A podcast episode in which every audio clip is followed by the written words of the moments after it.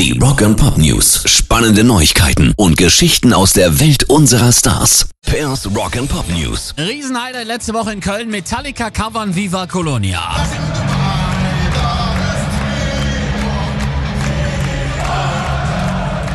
Ein ganzes Stadion am Ausrasten. Ich saß mit vielen Fans am Tag danach im Zug und die waren gerade von dieser Aktion hellauf begeistert. Und jetzt gibt's wohl den Konter von De Höhner. Die sind demnächst nämlich auch wieder auf Tour und sagen sich, wenn Metallica uns diese Ehre zuteil werden lassen, dann geben wir das musikalische Kompliment doch direkt zurück und spielen deren größten Hit.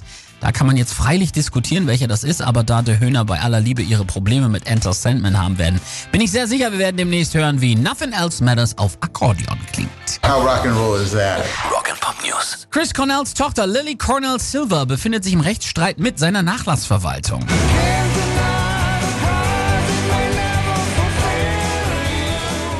Lily, sein gemeinsames Kind mit Ex-Frau Susan Silver, soll angeblich Anspruch auf Geldmittel erhoben haben, die aus einem Investmentfonds kommen sollen, den Chris Cornell für ihre Collegekosten aufgesetzt hatte.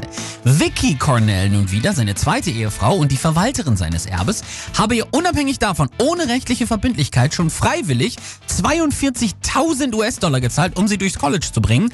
Allerdings hat sie das Studium während des zweiten Semesters abgebrochen, um sich auf ihre geistige Gesundheit zu fokussieren, wie sie es formuliert.